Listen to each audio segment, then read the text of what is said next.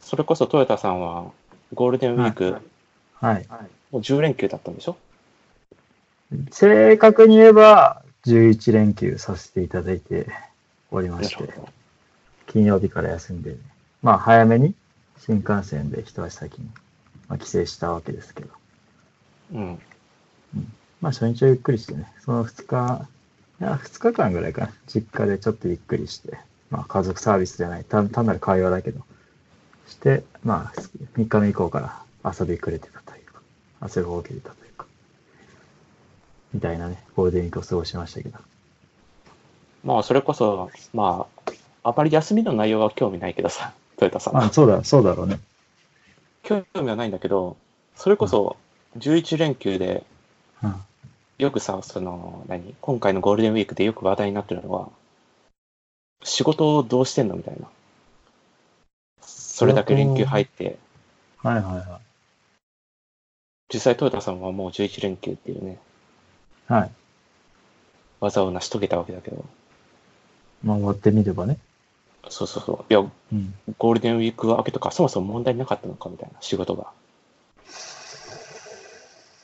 問題なかったかって言われると、まあいろいろ、やっぱりみんな、みんみんながみんな、こう、やっぱ仕事したくねえなの雰囲気の中、やるわけで、まあ思わぬミスがね、あのあちらこちらでこう、発覚するわけですけど、その仕事休んでる時の、なんか、トラブル的なものは特に、まあ一件だけ電話かかってきたのはあったけど、まあ、特に大きなトラブルなく、だったけど、開けてからがちょっとね、やっぱりなんか、忙しそうではあるかな、と。まあ単純になんか、まあ会社の雰囲気というか、社員の雰囲気が、まあちょっと、まあ休み明けってことで、ちょっと、だらっとした感じになってたぐらい。まあまあまあ、いつになし、こう増して、こう、すごい、だらーんとしたような、パリッとしてなかったね。忙しい時期に戻ってきたけど、休み明けたから、そのパリッとした空気はなかった。本当はパリッとしてる空気が正しい、正しいっていうか、そういう雰囲気になるはずなんだけど、だらーんとしてたね。ああそう。うん単純に仕事内容自体でうんは問題なかったんだ。11日間、仕事しない奴が何人もいてても。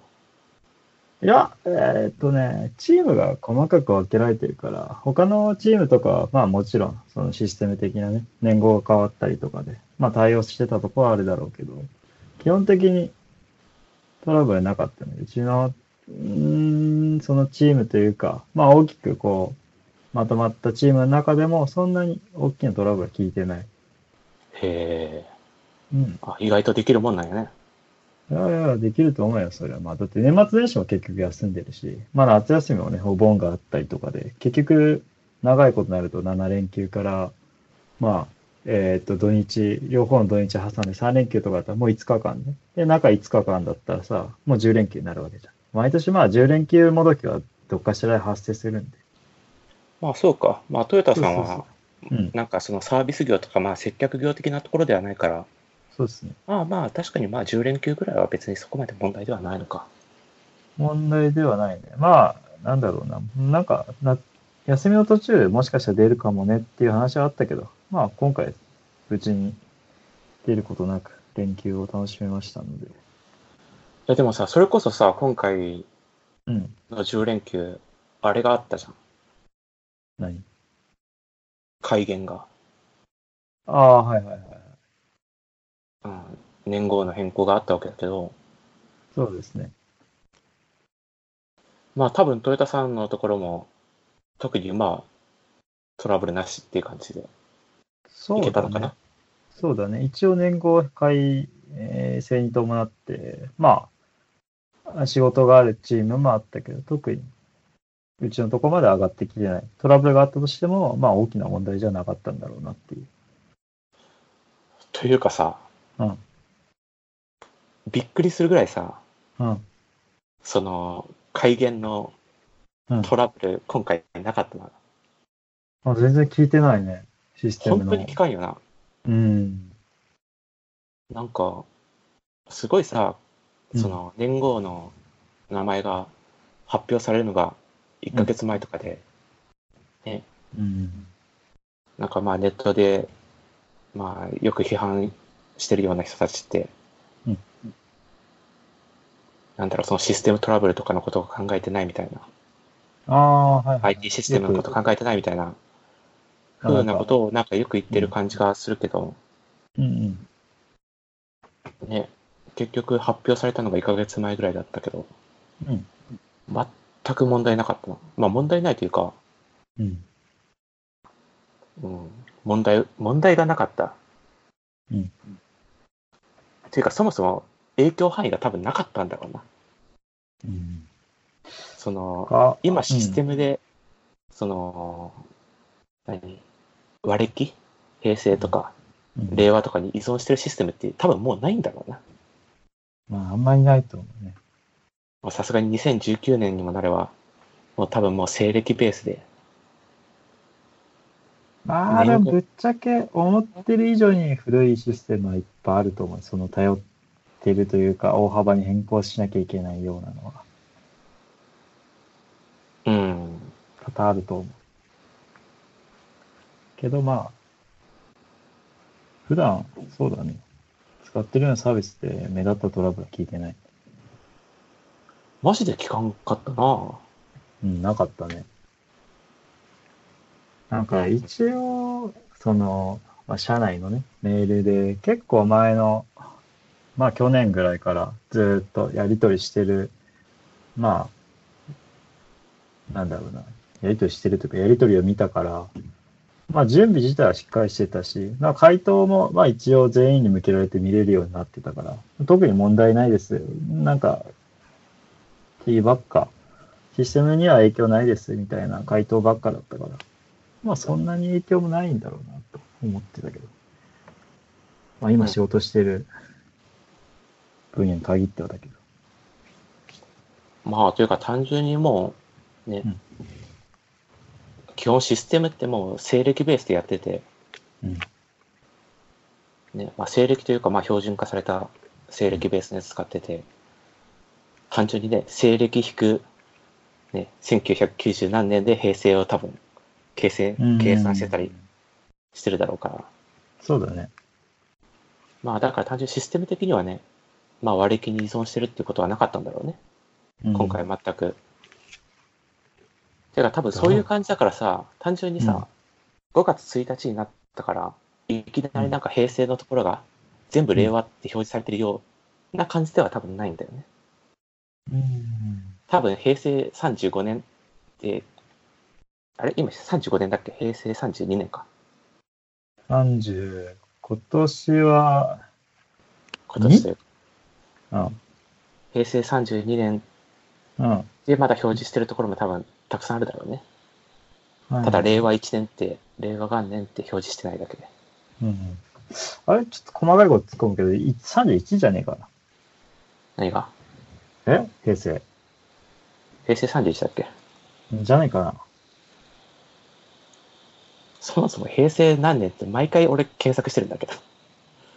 12引けばよかった気がする。あのー西暦から。えっ、と、まあそんな感じでさ、まあ多分普通にう今ん平成で表示してるシステムもたくさんあるんだろうけど、うん。多分そのちゃんと表示してくれるかっていうところは多分まだ追いついてないものって多分たくさんあるんだろうね。まあ、あるだろうね。全然。それこそ MacOS とか iOS とかのうん。アップデートのベータ版で最近その、えーっと、その令和に対応したやつが、そのパブリックベータとかで配布されてるみたいな。はいはい。じゃあ、い未だにまだ、この iPhone だったり Mac 端末は、平多成な分なんの。か、うん、必要な場所では平成って表示されてるんだな。うんあとさ、まあ、あの、ユニコード、文字コードとかで、はいはいはい。あの、平成とか昭和って、うんあの、一文字分で表示できたりするじゃん、言語。えー、知らなかった。え、あるじゃん。うん。一文字分で平成ってなんか、あの、縦に埋まって潰されたようなやつあるじゃん。ああ、はいはいはい。キロ、リットルとかあの辺あそうそのう単そ位うみたいなのにまとめられて、平成とか昭和もあったんで、知らなかっそうそうそういうのがあるんだけど、た。はいはいはいそれの令和が入ってるやつも、うんやっとその、何、発発行というか、うんみたいなのもがされたのも、多分もう、つい最近、多分年、はいはいはい言語が変わってから数日後だったんですか、うんみたいな感じとかで、あ、じゃあもうそもそも言語が変わろうともうシステムに影響ってそもそもないんだみたいな。だね、まあ後出しでもどうにもなるみたいな。もそうう一そうそう追加するみたいなレベ単ルだね。純に表表示がうんうんちゃんと適切に変わってるかどうかぐらいで、うん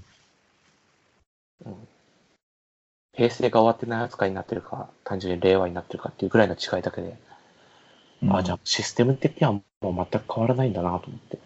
うんということで、トヨタさんは特にゴールデンウィーク問題なしという感じ。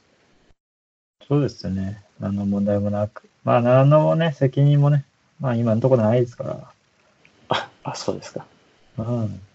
まあ、あったとしても、ね、大したことはないと。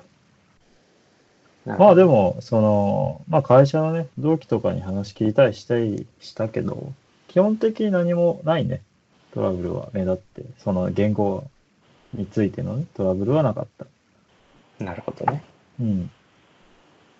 ただやっぱ連休の中で作業してて、まあ大きなトラブルやっちゃって、そのリカバリー作業に対して人数が割けなくて、まあ急遽出ざるを得なくなった動機は知ってるけど、まあそんな感じだね。そのトラブルの原因も結局年号じゃなくて、単純な、まあヒューマンエラーというか、なんで関係なかったんですけど。うん。あ、今年はあれか。平成31年か。ないよね。31だよね。うん。まあ別にいいんだけど、そこはもう細かいところ。えというか、今年はうん令和元年でいいの元年というか元令和1年。年、1年でいいと思う。ただ、呼び、呼び名的には元年じゃないの。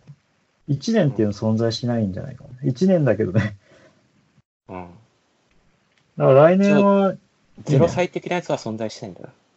あ、そうだね、そうだね、そうだね。そっちの方が正しいか。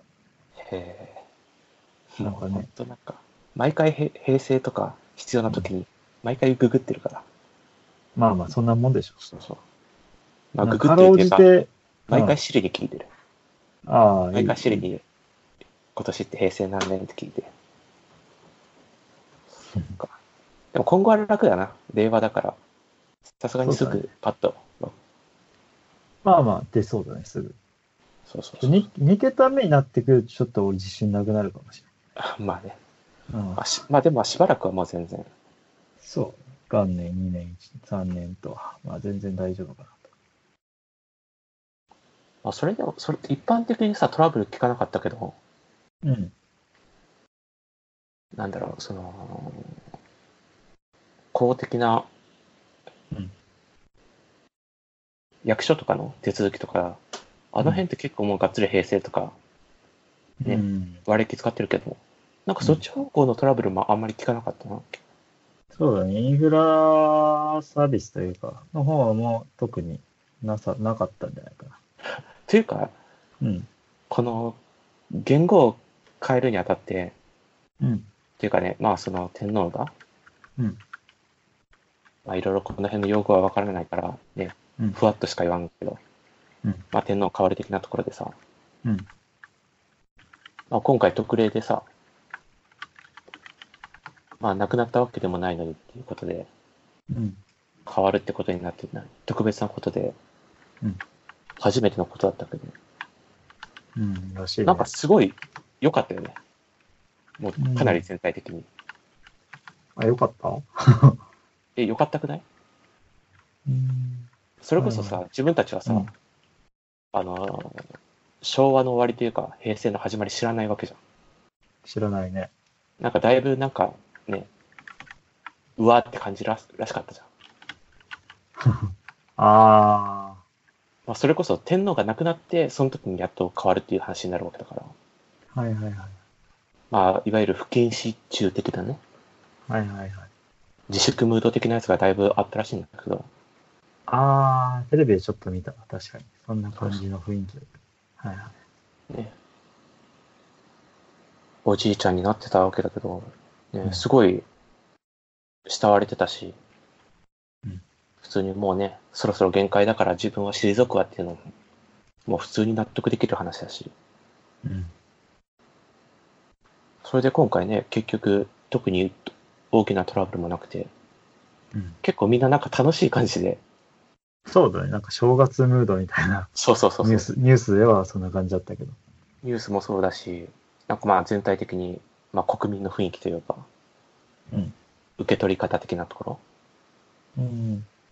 まあ、あと単純に行事というか、イベント的なことに、的な視点で見ても、なんかね、すごい良かったなと思って。タイミングも本当良かったじゃないゴールデンウィークだし。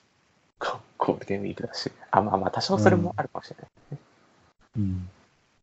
全体的雰囲気が明るくなったっていうか、明るい方向だったもん。うん。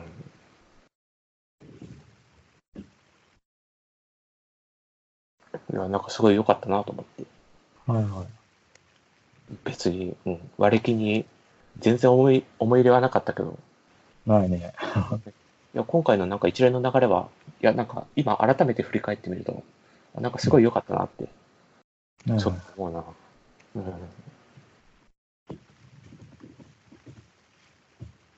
うんで、それで、まあ、トヨタさんは、うんまあ、ゴールデンウィーク休みまくって、調子に乗って、うん。新しいヘッドホン買ったんですかまあ、そうですね。いやまあ、これ、なんで買ったかっていうと、まあ安かったからなんだけど、あ、安かったからな。そう、あのんまあそもそもトヨタがなんかさっき新しく買ったヘッドホンで今から通話するわとか言って今通話してるけど、ーそうですね、はい。そもそも何のヘッドホン買ったそうっすよね。あのーソニーの、えーと、型番忘れちゃったな。あのーまあ一番新しいノイズキャンセルが載ってる WH の 1000M、XM さんえ普通に最新型そうそうそうそう、最新型。の過去最強のノイズキャンセルが載ってますっていう歌い文句のソニーのワイヤレスノイズキャンセリングのヘッドホンを、まあ、買いました。 1000XM3 ってやつかそうそうそうそう、それの、まあ、ブラックなんで B。これまあ結構もともとなんか3万か4万ぐらいするそれなりの値段するヘッドホンだったと思うけどそうっすね。はい。え安かったそうっすね。あの、とても安くて、まあ、さいあの、まあ、背景は控えるけど、まあ、メルカリ見てたら安いなと思って、買わせていただいた所存です。 だいぶ、まあ、安く買えたんですけど、うん、えいくらで手に入った具体的な数字言っちゃうとね、メルカリバレちゃうから、まあ、安かったとしか言わない、言わないんですけど、まあ、半値ぐらいかな、新品の。へえまあ、4万ぐらいが新品の価格だとすると、まあ、半値ぐらいで買えたから、よかったなと。まあまたなんかいかがわしいことしたわけですかいや、してない。今回は普通に出品されてる。今回はってか、いかがわしいことしてませんけど。 してませんけど、普通に、まあ、メルカリに出品されてるやつを見て、まあタイミング良かったのかな。なんか1分ぐらいでよく売れたりするんだけど、そういう目玉商品。もう譲りますみたいな。この低価格譲りますみたいな。そそれこそさうん。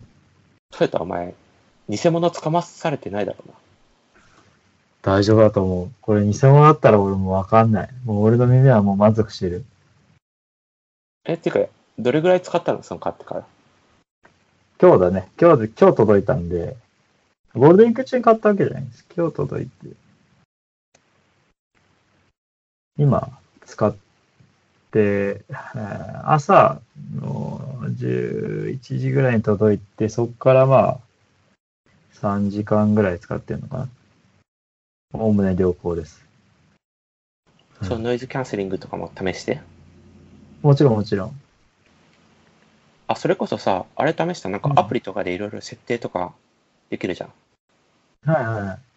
その辺もやったいや、アプリは入れたんだけど、細かい設定まではまだ見てなくて、えっと、まあ単設純定といに、うか、そのアプリとかで見たりだとか、いろいろと。ああ、もちろんもちろん、あの、ペアリングはしっかりされて、ソニーの公式のヘッドホンの、まあ、ペアリングアプリケーションで、まあ、バージョン情報と、あの、MX の3、最新機種ですよっていうのは確認できてるんで、あまあまあ、そういうことでできれば、まあ、まさあ、すが偽に本物物だじゃないだろうと思いますけど、 あ、ちゃんまあとねバージョンも確認した、最新バージョン ?XM2 とかじゃない。ああ、そうね。あの、機種のね、あの、きょそうそう去年の、去年というか、過去モデルじゃない旧型か。そうそうそうそう。ああ、全然、M、XM の3ですね。問題ないし。なるほど。うん。なんで、まあ、よかったかなと。まあ、まだあんまり試してないっぽいけど、いかがですか、いやーあの、もともと、あれなんですよね。私、坊主の話はそれますが、あのー、QC35 のワイヤレスの、えっ、と、イヤホンノイズキャンセルのイヤホンを持ってて、まあ、通勤中よく使ってたんですけど、まあ、それがちょっと壊れちゃって、買い替えたわけですけど、めっちゃいいね。坊主よりも。あ、坊主よりも。あー。坊主って出しちゃったらあれだけど、すごい、ソニーのノイズキャンセルの方が強いね。まあ、ヘッドホンって、やっぱ、その、そもそもイヤホンのイヤーピースと違って、もう完全に密閉されてるから、そこの効果も多分違いがあるとは思うんですけど、まあ、静か。あ、そう。まあ、うん。そもそも、まあ、この 1000XM3、うんむちゃくちゃ評判いいしね。そう、ただ、ちょっと懸念点があって、ディスるわけじゃないんだけど、なんか4.1.1のファームウェアのバージョンがアップデートされたことによって、ノイズキャンセルの性能がなんか格段に下がったっていうレビューがひたすら価格項目で上がってて。で、今回多分それの流れに伴って、この ソニーの、えー、とヘッドホンが出品される形になったんだと思うんだけど、まあ、全然個人的にはいいかなと。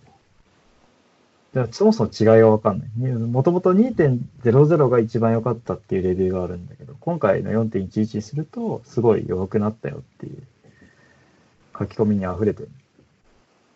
あ、書き込みに溢れてるんだ。そう、書き込みに溢れてる。これどうやら事実みたいで。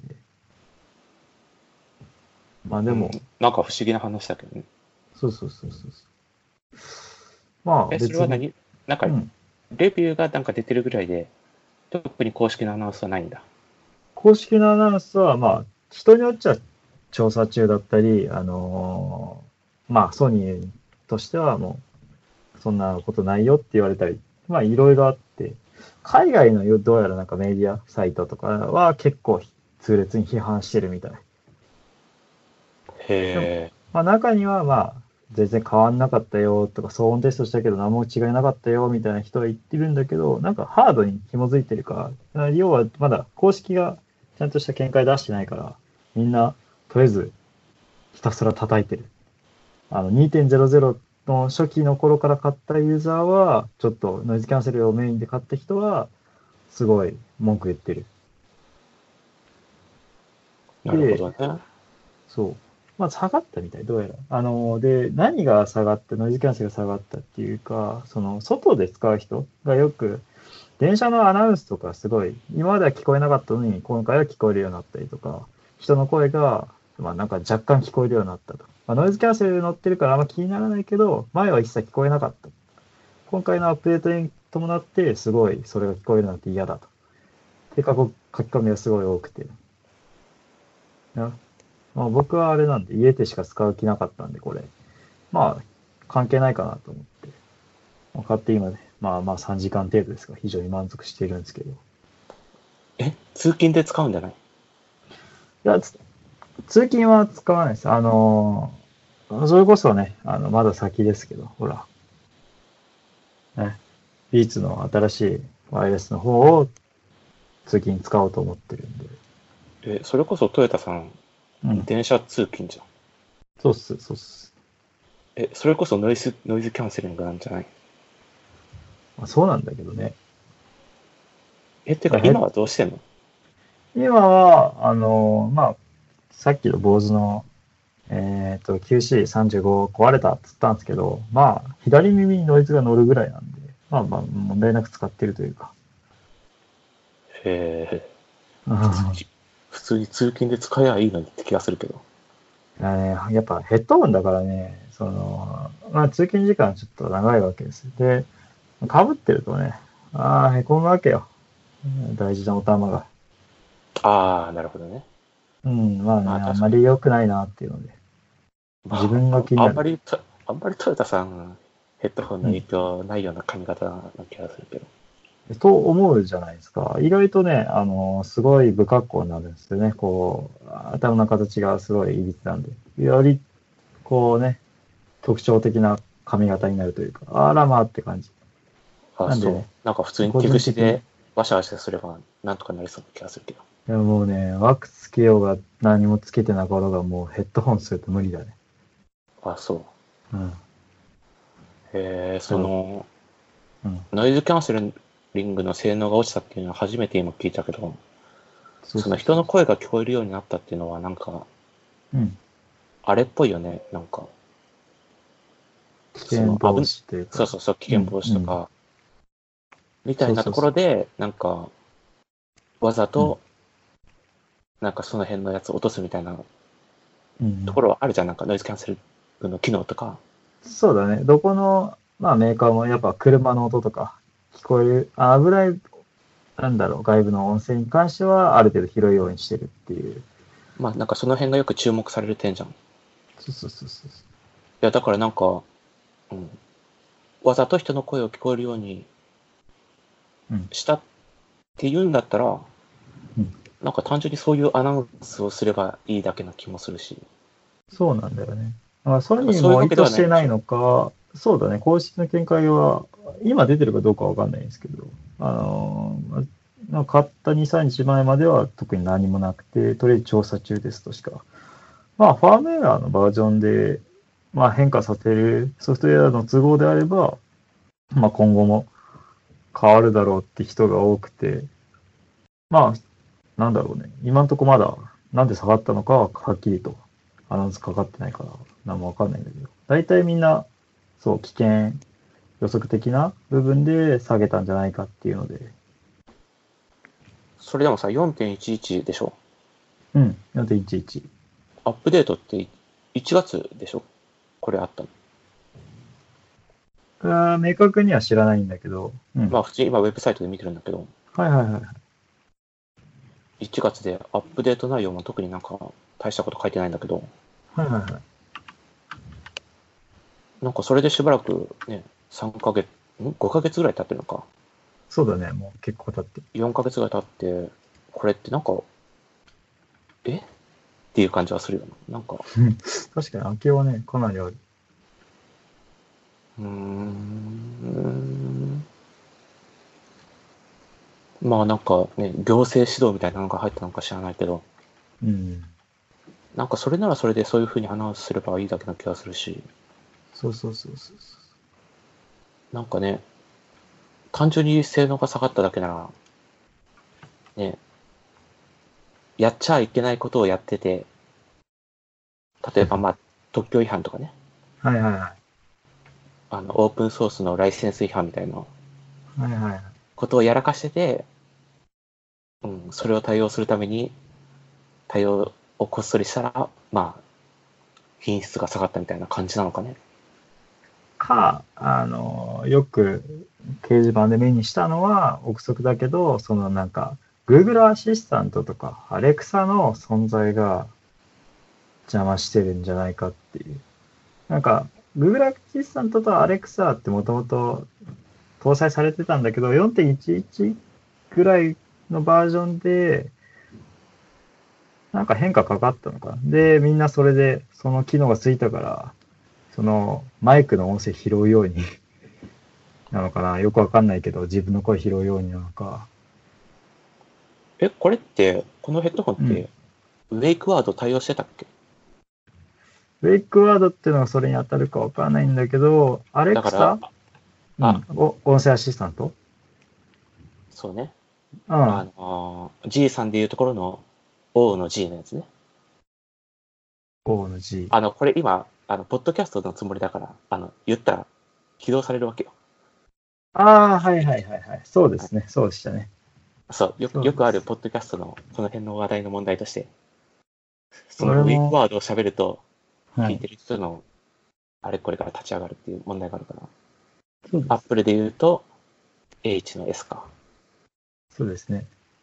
で、対応してたっけこのヘッドホ対応してる。ン。あ、そうなんだ。対応してるんうだ。ん。うん。じゃあ、それで、まあ、アレアレクサってそもそもあれか、アレクサで立ち上がるのか。そうだね。あの、後ろの方にいる僕んちの Amazon アシスタントさんも反応してました。あ、そう。 あ確かに4.11で、まあ、アに対応してるっぽいから、そそれが影響してるんじゃねえかっていう書き込みが触れ返ってたりとか、まあ危険だから下げたんじゃないかっていう、サイレントマイナーアップデート、マイナーっていうかネガティブアップデート、下げたんじゃなえそれいかっでもて。ね、別にウェイクワードをオフにしたら、ね、オプトアウトすれば、ね、問題なさそうな気がするけどね。そう。で、ちらちら見られるのが、そのアプリ、公式のそのアプリの、えー、開始アプリケーション開始の接続をそもそも切って、あの、通信機器というか、ペアリングする機器の Bluetooth 機能でつなげば、ノイズキャンセル機能が上がった気がするみたいな書き込みが多くて、俺まだそれ試してないんだけど、それはなんか、プラシーボというかプラセボうんな気がしてて、わかんないけどね。試してないから。え、そのウェイクワードをオフにする機能はないんだ。えーっとね、まだその辺も見てなくて、正直、あの、めちゃくちゃ十分なの。家で使う分には、俺は。だかまあちょら、特にね、いじる必要がないなと思って。で、あと、普段から坊主の、えーっと QC35 を使って3年、4年、3年目かな ?4 年目くらいか。になるんだけど、まあ、外で結構これ使ってたんだけど、まあ、人の声とかアナウンスとかでがっつり聞こえるんだけど、まあ、それでも十分ノイズキャンセルできてるなというか、それに慣れちゃってるから、まあ、いいぶっちゃけいいんだよね、聞こえてても。 個人的には。いや、まあ、そりゃそうだけど、うん。まあ、むちゃくちゃ評判も高くて、それこそ本当に、むちゃくちゃ品質が良かったんだろうから、ねそうだね。今までの IO ユーザーから批判されてるっていう、まあ、感じなんだろうけど。うーん。まあ、じゃあ、ちょっとその辺気になるから、またちょっとトヨタさん、いろいろ試してみといて。まあ、試すきっかけがあれば試しますけど、今んとこ 大満足なんで、まあ、ちょっとだけ触ってみようかなと思うんですけど、特に家の中だと多分ノイズキャンセル機能が強い弱いなんて、あまり差が感じられないと思うんで。うん、まあ、まあ俺も別に買う予定はないけど、うんすごい気になる、ね。うんなんか金に余裕があれば普通に買いたいそうだヘよッドね。ホンだから、なんうん。かね、一切悪い噂を聞かなかったけど、そうそう、ここに来てね、結構な、なんか大問題というか、ユーザー大激怒みたいな。それこそパワービーツプロあのー、はい。は日い。本の6月販売みたいな感じになったっぽいけど、はいはいはい。一応ね、なんか、アメリカとかではもう先に発売されて、ちょっとレビューも見たけど、まあ普通になんか良さげな感じで、うん、絶賛されてたね。むちゃくちゃ欲しい、さっさと欲しい。そうだね、俺もその欲が、あの、久々に出て、このヘッドホン買ったみたいな流れなんで、ヘッドホン欲というイヤホン欲が出ちゃったから、つい安いのを見ちゃって買っちゃった。ですよね。だから、間接的に、ね、B2、B2 プロだっけが、まあ、影響してるというか、あれが悪いね。出費が重なっちゃった。パワービーツプロって、こいつも結構高かった気がするけど、そうなんだよね、本当にね。同じぐらいするよ、そりゃ。同じぐらいっては言い過ぎだけど。2万2万5千円か。はあ、 5000するな。するよ。超痛いよ。そんな気軽に、はい、2万5千って買えるような値段じゃない。1万とかならね、大歓迎で、もう、待つだけだ けど。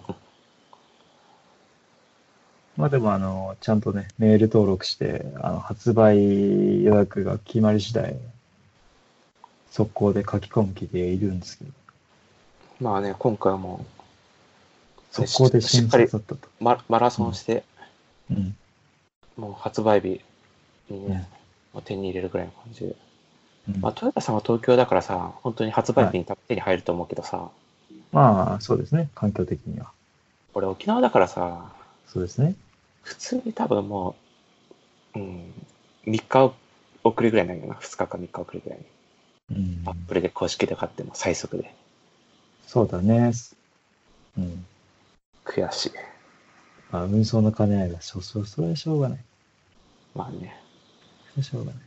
まあ、ま2、あ、それ3こ日そ、まあ、だから、うんもう結構ね、最速で、うん。ポッドキャストで話しそうね。そうです ね。まあ、まあまあ、あれもノイズキャンセルじゃないけど、そのカナル型のかなりフィット感がすごいいいみたいなレビューを先行レビューで見てるから、まあ、ほぼほぼ、なんだろうな、外からノイズはシャットできるかなと思ってるんで、まあ、それこそ通勤に落さと、して。うん。あのー完全にワイヤレスだから、うんまあ、タッチノイズとかもまあないわけで。そうですね。そうそうそう。ぜすごい楽だと思もう完全う。うにんね、約束された、うんもう超いい製品だと思うから、そうだよね。えーもう6月のになったことがもうすっごい悔しくて仕方がないんだけど。そうだよね、本当にね。俺も5月だったら多分これ買ってないもん。すごい待てなかったから、ちょっと買っちゃった。なんでこれ買ったのかはもう多分そのせいだと思う。うん。まあじゃあとりあえずトヨタさんヘッドホンの話はそんな感じですかそうですね。まあ、個人的にはめちゃくちゃ大満足な最新バージョンでも問題なく聞けましたよと。うんあの購入考えてる人いたら、全然気にしなくていいんじゃないかなって無責任ながら思いますけど。まあね、基本的にはもう完全にいい製品だろうからね。うん。フィット感もね、すごくいいし、軽くて、あの、今んとこ負担はないから、いいデザインもむちゃくちちゃいいしね。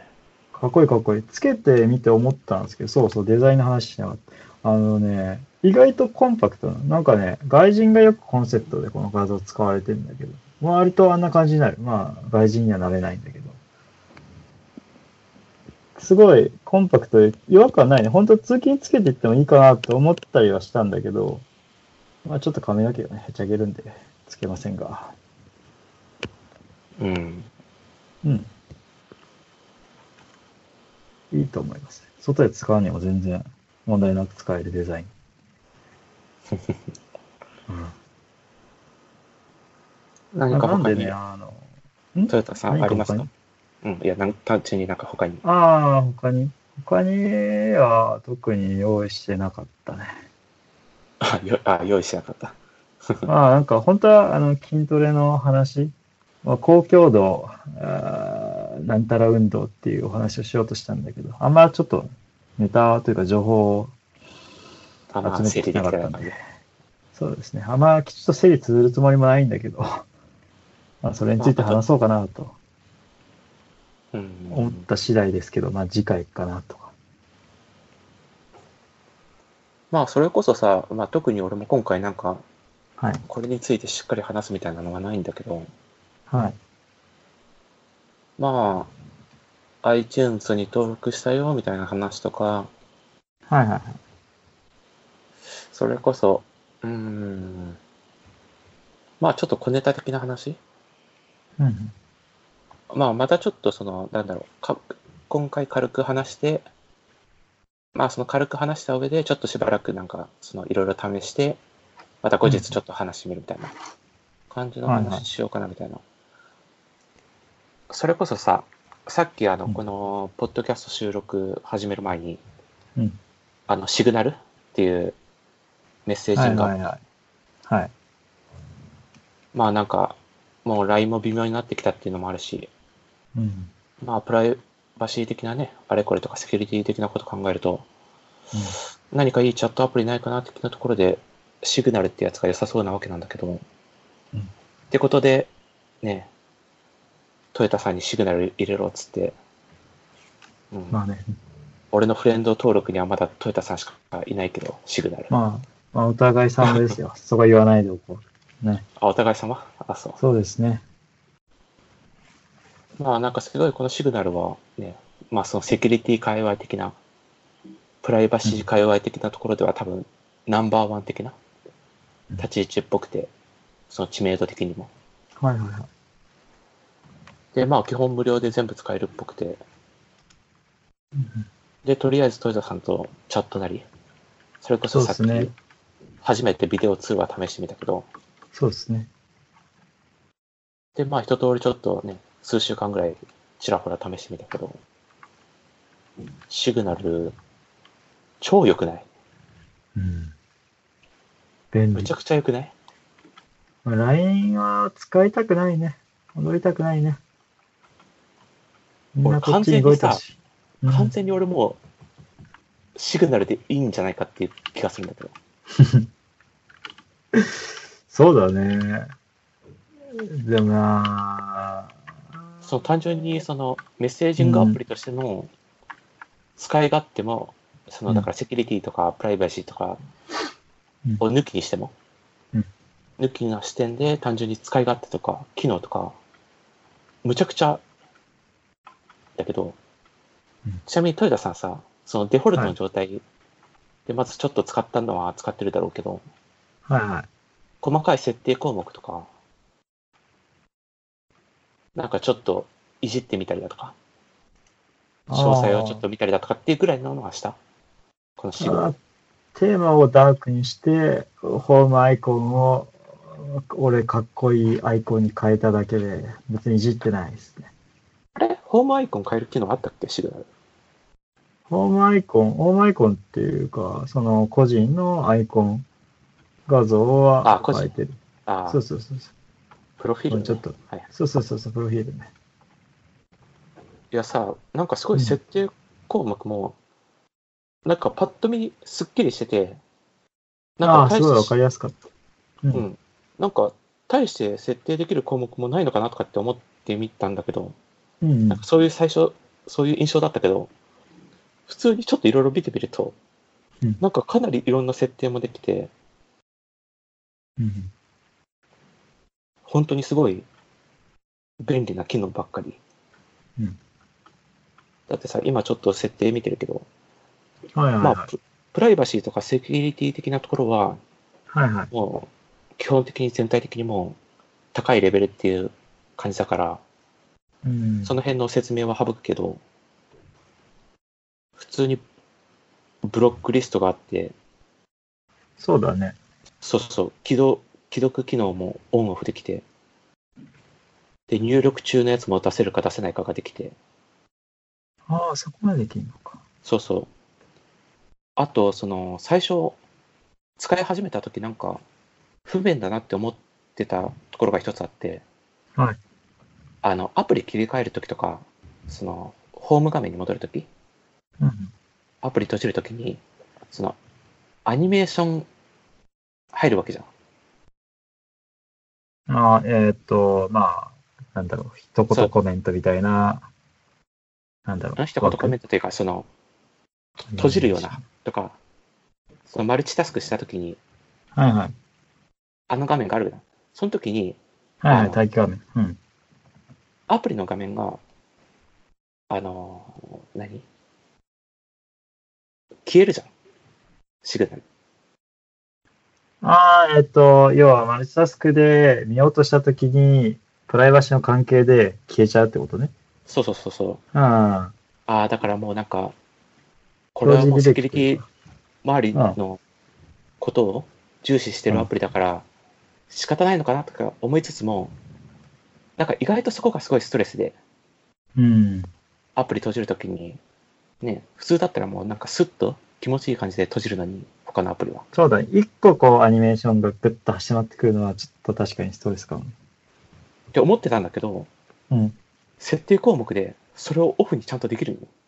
スクリーンセキュリティを有効化でしょそうそうそうそう。見つけた、これ。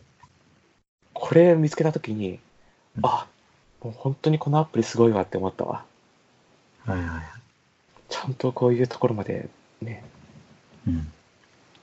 で、あと、その、履歴を iOS の電話アプリと共通にできたりだとか、はいはいはい。あとその IP アドレスを隠したりだとか、その匿名でそうだね。メッセージを送る機能とかもあるっぽくて、で、まあそのね、送信者の人か、匿名でメッセージを送る機能も結構しっかりちゃんとできるっぽくて、それこそさ、まあツイッターとかで、いやでもあれとかもあれか、匿名、送信者の匿名化はできないのか、誰でも DM 送れるみたいなこともできたりするけどさ、匿名化ははいできないはいはい。いやだから単純にね、シグナルでしかできないようなすごいいい機能も普通にあるし、うんで、まあ、そもそもね、あと登録があれじゃん、ID 発行するというよりかは、あの電話番号を ID として使うみたいな感じじゃん。はいはいはい。なんかそれもすごいわかりやすくて、ね、うん単純にまあスパム対策的なところもやりやすいだろうし、うん。単純に他の人に使ってもらうときにも、ね、分かりやすいし、うん。いやすごいいいよなとかって思って。うん。で、あと一応、あのー PC でも、そうだね。使える。そうそう、PC でも同じアカウントで、あの、通話はできないけど、ビデオ通話とか、音声通話はできないけど、まあ、PC とかでまあもちょっ遠くないチャットはできるっていう。うん。まあ、ファイル送もできて、ただ、モバイル端末で、あの、マルチデバイスうん。ができないのはちょっと残念かな。ああ、そうそうあ、だから iPad でシグナル使えないわけよ。そう。そうそうそうそう。そこだけうん唯一残念なんだよ、シグナルの。はいはもう正直そこ以外はもうほぼ完璧って言っていいレベルでい。うん。すごいシグナル。うんマジですごい。デザインもほんとすっきりしてて、ね。余計な広告とかもあるわけじゃなくて。それこそさ、まあ、このシグナルは、あの、ビジネスモデル的には、あの、寄付で成り立ってるっぽい。はいはいはまあ、寄付で成り立ってるモデルっぽくて、まあだから、まあ一応なんか、うん。で、まあ知名度もあって、しっかりいろいろなんか、うん、信頼も得られてるっぽいから、い。うん。まあなんか、うん、怪しいことをされてるんだろうなとか、うん、囲い込みされてるような感じもなくて、もうすごいいいんだよね。うん。それこそさ、このチャットのやつとかもさ、この一つ一つのそのチャットのメッセージの、あの、詳細とかって見れるの知ってる詳細詳細。何、何時に相手が受信したかとか、あ、本当だ。とか、相手がちゃんと、その、既読したかどうかとかも、多分ちゃんとこことかって多分見れるわけで。うん。で、あと、なんか最近ぐらいな、にできたのかなあの、グループチャットも対応してるっぽくて。はいはいはなんか、本当になんかね、もうなんか、モバイル端末でマルチデバイス使えない以外はもう本当に完璧って言っていいレベルで、最高なメッセージングアプリっていう感じなんだけど、い。そうっすね。いや、やばくないシグナル。ん。うん。ちなみにさ、シグナル、誰か使ってるとかって聞いたことあるないっすね。ないよな。一切聞かない。だって入れてねっていう約束をしても入れてもらえないんで、今んとこ何もね、誰一人として、誰一人じゃない、あの、まあ、俺らだけですね。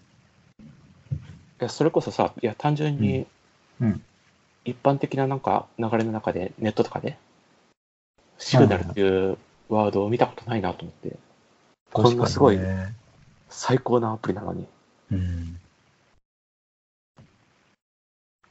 ねえ確かにね。まあそれこそなんかネット経由でいろんな人とかっていう感じではないじゃん、電話番号が ID になってるみたいなそうそう確そかうに。一そうだ般ね的なリアル的なコミュニティのそのやり取りをする中でのアプリっていう感じもするから、うんそれこそね俺もうなんか多分もう1ヶ月以内には普通にもう家族にもう入れてって頼む感じになりそうだわうん。そうだね。なかなかさ、まあ、親とかにうちの親とかも家族とかも別にそんな IT リテラシー高くないからこういうのを気軽に進めたりとかってできないんだけど、うん。さすがにちょっとこのシグナルはむちゃくちゃいいから、それこそ普段は LINE でやり取りしてるけど、もそううだね LINE, LINE ももう本当残念な感じになってきてるから、うん。もうなんかね、普通にもう次帰省した時には、親にもうシグナル入れさせるわ、俺。それこそ豊田さん、帰省した時に、なんで家族にこれ勧めなかった家族ね、なんか、うん、それこそこのシグナルって家族とかのやり取りとかをすごいしやすくしてくれる一番適したユースケースだと思うけどうん。出ないね。出ないし、普段家族とやり取り何でしてんの LINE。 ?LINE か LINE とか嫌じゃないもちろん。もうできれば迅速に俺は家族を LINE からシグナルに移住させたいんだけどうん。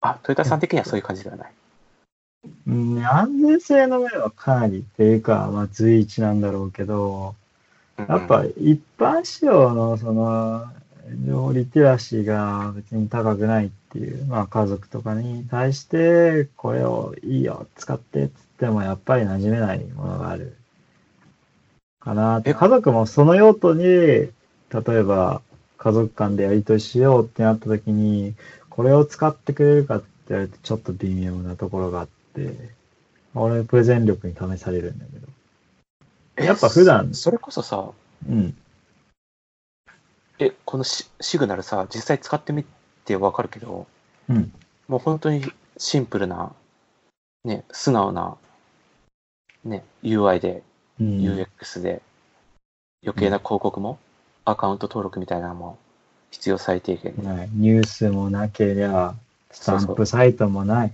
友達に広告が出てくる必要もない。そう。通話もできるし、ビデオ通話もできるし、うんチャットもできるし、ね、別にそのうん細かい設定とかしなくても、デフォルト設定だけで、もう普通にす結構ちゃんと使えるから、IT リテラシーない人でも、全然使ってもらえると思うんだよ。まあ、それこそ、うんうちの親とかも、あんまり IT リテラシーがないから、まあ、進めるとしたら、まあ、帰省したタイミングで、うんその横にいる状態で、その進めようとは思うけど、うんでも、うん、そこまでやればもう全然普通に、親でも使えると思うから。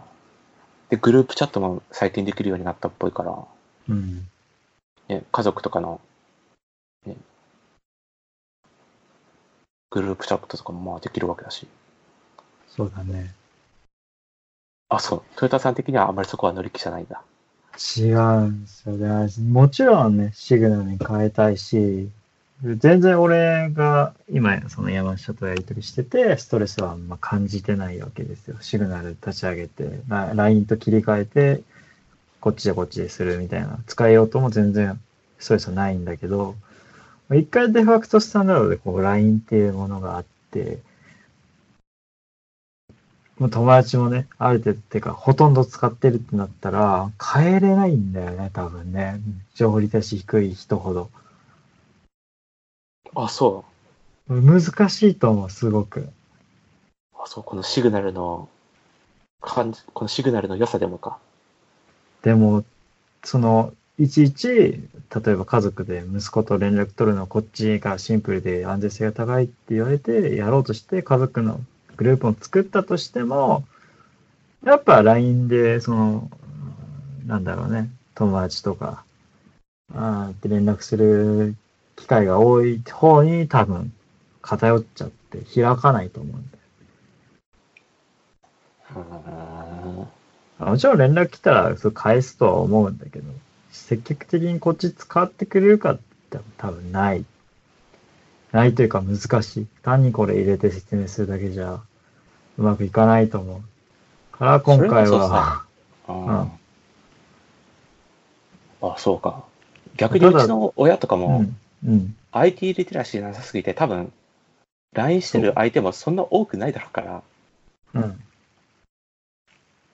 多分、家族で、なんかシグナル統一できたら、一応、うち5人家族だけど、うんうんその家族間のやりとりが全部シグナルに移ったら、うん多分なんかね、スマホ上のメッセージのやりとり、多分、半分がシグナルになると思うんだけど、うん。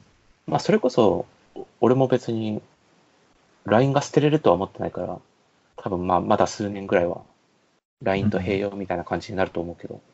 うんうん。俺は普通にもうなんか、家族間のやりとりは、1ヶ月もあればもう、シグナルに移行できて、うん家族間以外はもうなんか、まあ、しょうがなく LINE みたいな感じでいけるとは思うんだけどな。低い相手に対しての説明方法がうまく取れない。あ、そう。まあ、だから俺も低いんだろうけど、難しいんだよね。まあ確かにまあまあ分かるっちゃ分かるけど、うん。なんかそのトヨタがその主張してるとこうろんっていうのは、それこそまあ何他のメッセージングアプリに移ろうってなった時に、その他のメッセージングアプリ使い始めるのに、いろいろ学ばないといけないこととか、使い、使い方とか、うん。独自の機能みたいな、を覚えないといけないみたいな。うん。とか、あとまあ何、その、なんだろう、まあ広告的なところだったりとか、うんアカウント登録的なところとか、まあ引き継ぎだったりとかね。とかね、そういうめんどくささがあるから、なんか他のメッセージング、メッセージングアプリに移ったりするのってめんどくさいっていうところはあると思うんだけど、うん。だからそういう問題は基本的にシグナルはすごい小さい。うん。うん、寄付で完全に成り立ってるし、デフォルト状態でもうすごいシンプルな実装だし、機能が。